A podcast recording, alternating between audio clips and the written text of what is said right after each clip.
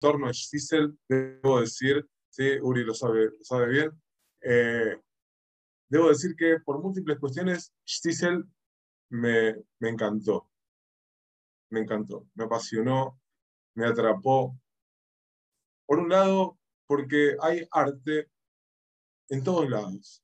La pintura, a través de Akiva, la música, Nugem, la literatura que cruza transversalmente toda la serie,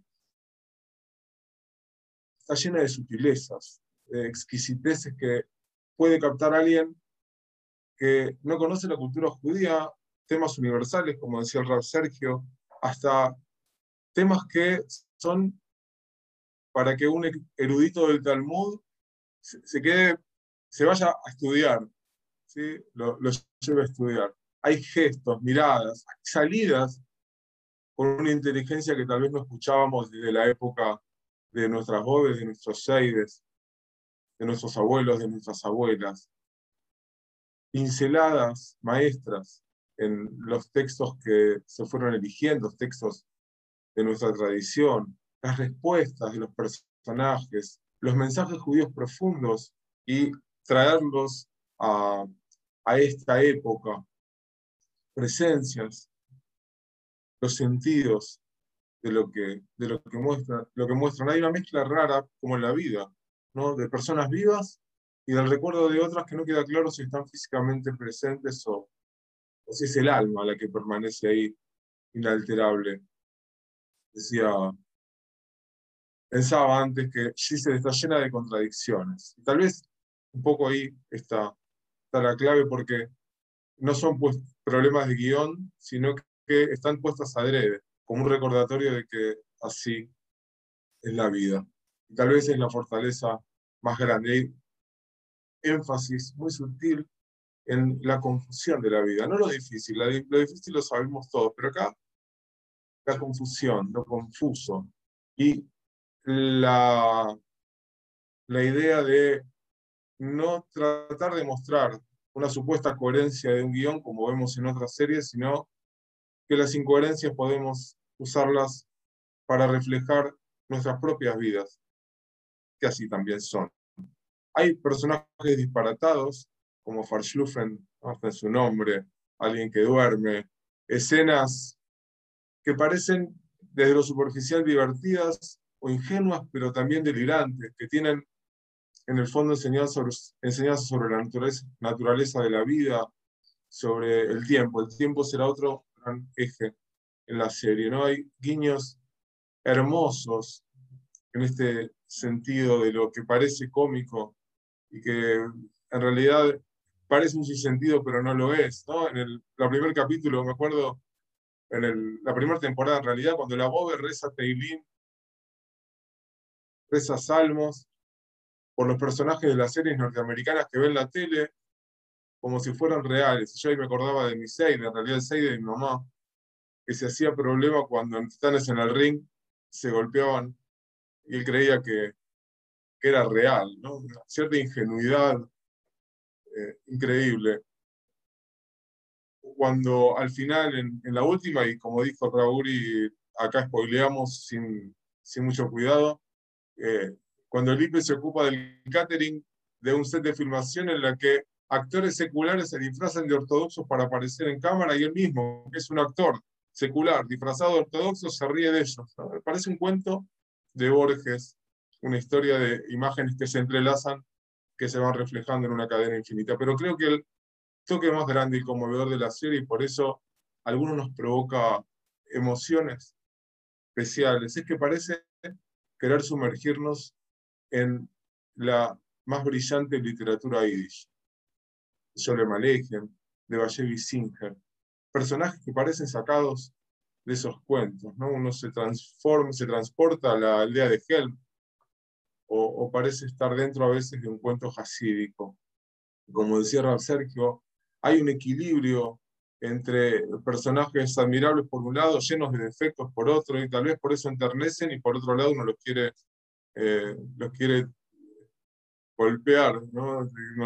te produce a veces violencia. Julem, que es muy parecido al Tevye original de Yole Malejem, no al de la comedia musical, sino al original, eh, vanidoso, egoísta, manipulador, no tan estricto en la observancia cuando le conviene, pero el amor por su hijo y, cuando da prácticamente lo que no tenía para comprar el cuadro, para lo que él creía era salvar el honor de su esposa, de Boire, que no estaba. ¿no? Hay detalles, yo creo, eh, brillantes.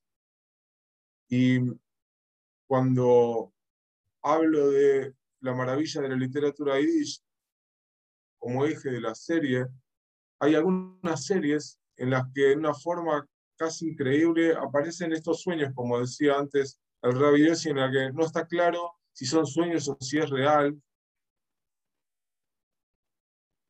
Fantasmas, como decía Vallevi Singer, que le gustaba, sobre los que le gustaba escribir, ¿no? Al principio, la primera temporada, el primer capítulo, cuando en el bar, el restaurante de Anshin, que después termina siendo de Gitti, eh, adentro empieza a nevar y hay esquimales sentados y aparece Boire, la mamá de Akiva, como si fuera una escena real. Ella extrañaba el Google, pero le dice que tiene frío, que tiene mucho frío. Y él piensa y arma un, proyecto de, de Gemilut de ayuda al otro a través de un fondo de préstamos para calefactores. No sé si se acuerdan. Pero ya había terminado el invierno, pero el invierno vuelve, como si la madre desde el Olama va, desde el más allá, desde algún lugar le hubiera dicho que tenía que hacer eso, porque el invierno iba a volver. Y acá aparece este juego, esta dualidad entre lo que está vivo y lo que no está claro dónde está. La vida es corta, Jaim Tsarim, le dice Livi a Akiva.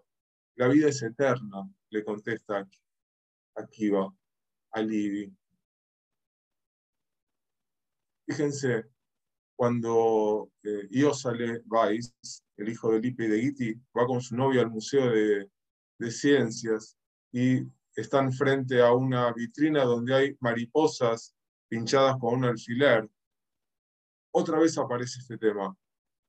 Ella le cuenta que el padre está muriendo y que le, le dice incluso que cambiaría años de su vida para dárselos al padre.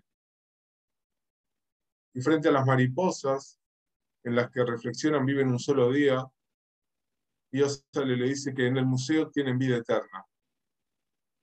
Y tal vez ese es el regalo más grande de todo arte.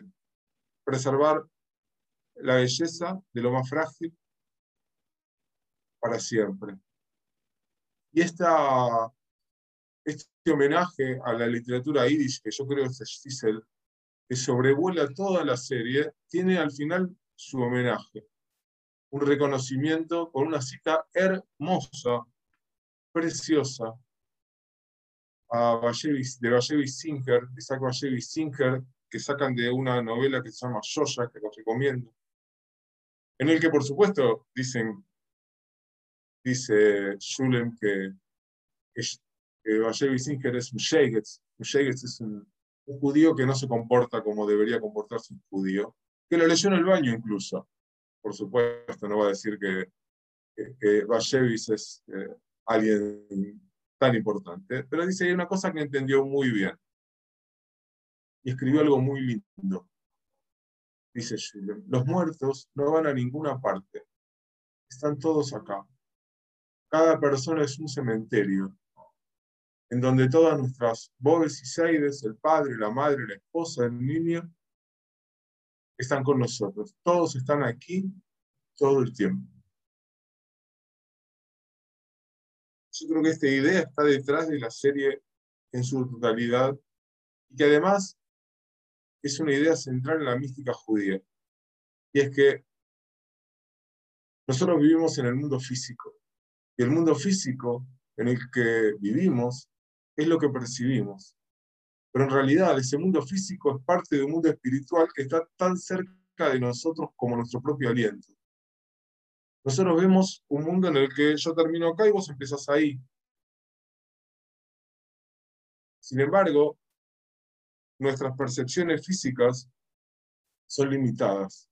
Nosotros vemos verdades parciales. todo parece desarticulado, desconectado, con límites. Sin embargo, el alma viene de un mundo donde las dualidades se desvanecen, se derriten, un mundo donde hay solamente unidad. Y ahí están todas las almas. Eso no ocurre ni en el futuro, ni en otro mundo, es acá. Y es ahora. El alma, que no es solamente el vínculo con la vida futura, sino que es la clave de esta vida. Por eso, cuando Mishle, cuando Proverbios dice que eh, Nera Donai Nishmat Adam, que la vela de Dios es el alma del hombre, nos está diciendo que todos llevamos luz dentro nuestro. Dicen que todos nosotros estamos dotados al nacer con todos los rasgos humanos y que cuando los rasgos del alma están desequilibrados, actúan como velos que bloquean la luz interior. Por eso, trabajarnos puede hacer que esos velos se descubran, se corran y nos podamos conectar con el alma. Y a través de nuestra conexión con nuestro alma, que tiene varias capas, no es un trabajo así nomás, es algo que, en el que hay que esforzarse. Algunos dicen que uno puede ir encontrando esas capas con el tiempo y otros dicen que es con el, con el trabajo y con la madurez, con las acciones. Cuando uno se conecta con ese lugar profundo del alma, se conecta con el alma de todas las almas, que es Dios. Y eso te conecta con las otras almas. Por eso la serie en el final nos muestra a los vivos con los que físicamente no están vivos, pero que estamos todos juntos en este mismo lugar. Y eso no es ficción. Eso es inspiración. Y yo siento que es la idea que está detrás de Stiesel, tal vez detrás de, esta cultura que compartimos y de la que somos parte. Gracias. Muchas gracias a vos, Diego, por tu hermosa exposición, por, por llevarnos como un viaje. Creo que nos acabas de hacer vivir acá a diferentes espacios dentro de nuestra cultura, el shtetl de la